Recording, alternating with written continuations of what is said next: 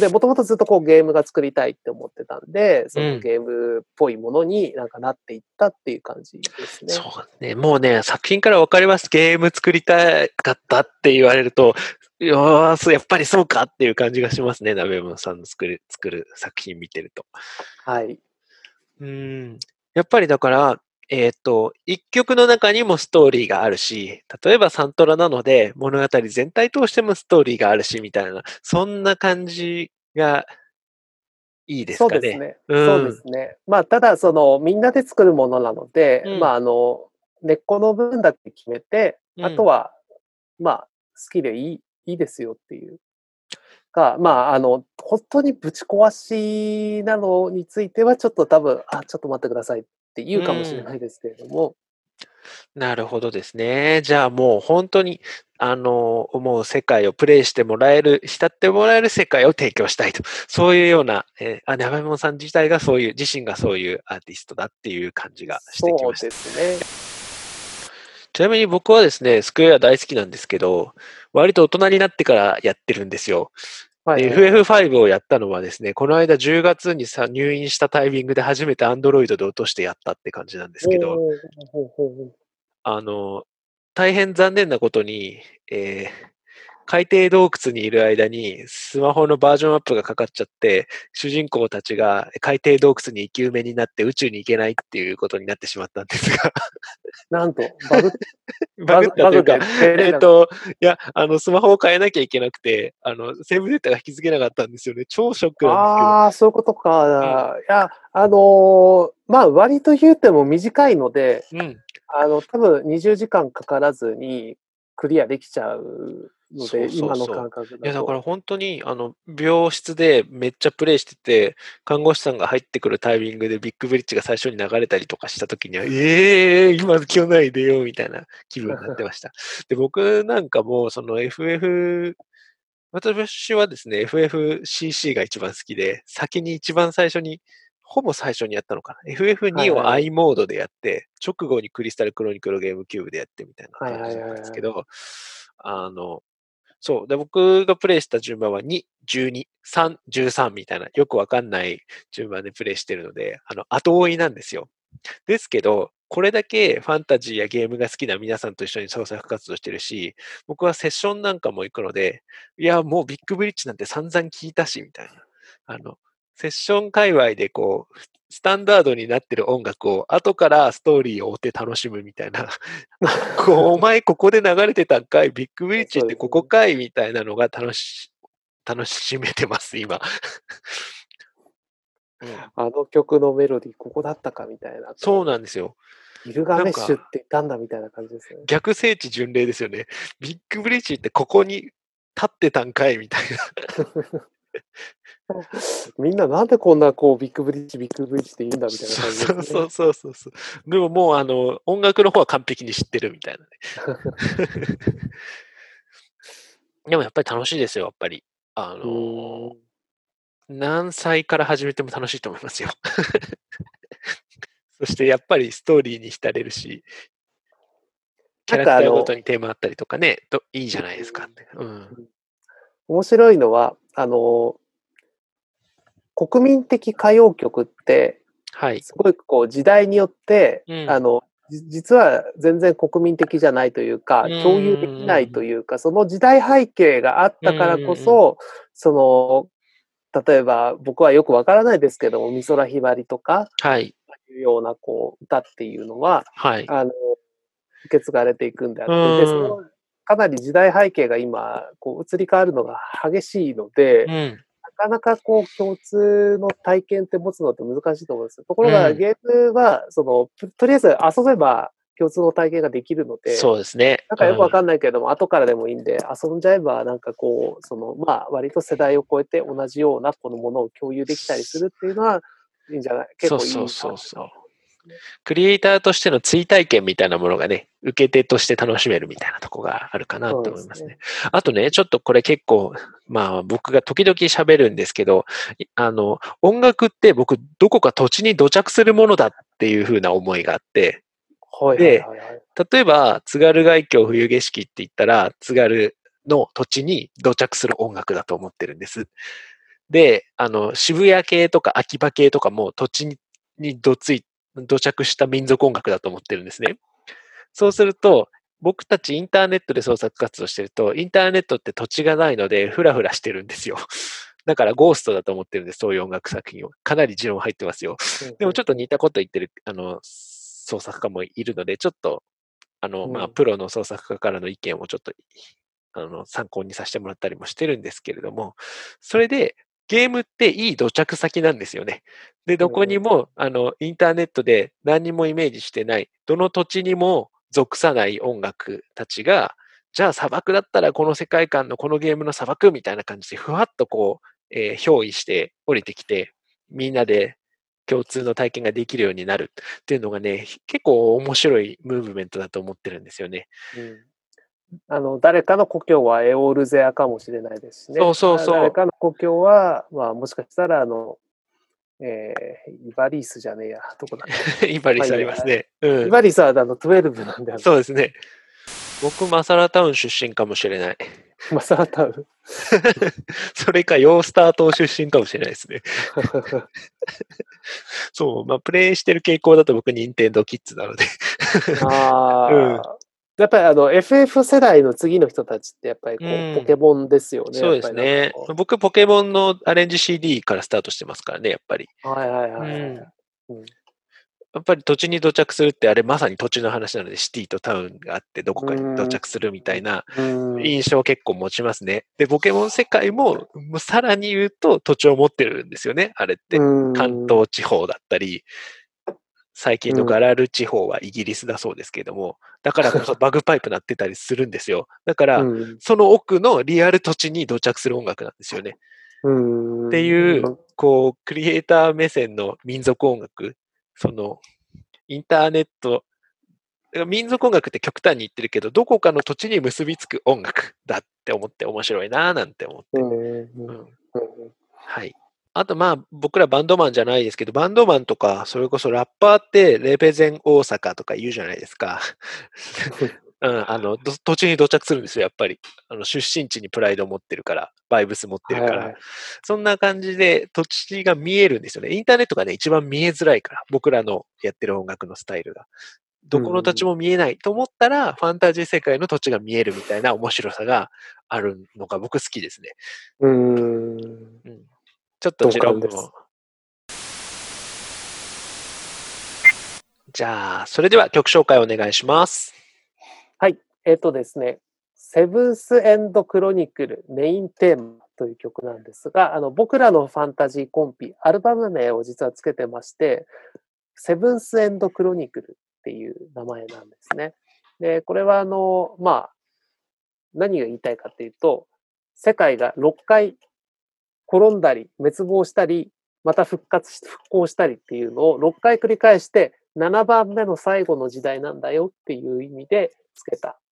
まあ、その7番目の最後の世界を舞台にいろいろみんなで妄想するっていうのが僕らのファンタジーコンピなんですけれども、そのメインテーマをイメージしました。短い曲なんですが、まあ、本当にこう冒険をしてる感じ、これから何かと出会うような、そういうこう世界観の雰囲気を伝えるような曲になってます。で、まあ、ダークな展開というか、そのストーリーの中にはこう、滅びとかですね、あの、まあ、滅亡みたいなそういう暗いテーマも散りばめられてるんですけれども、でもまあ、あの、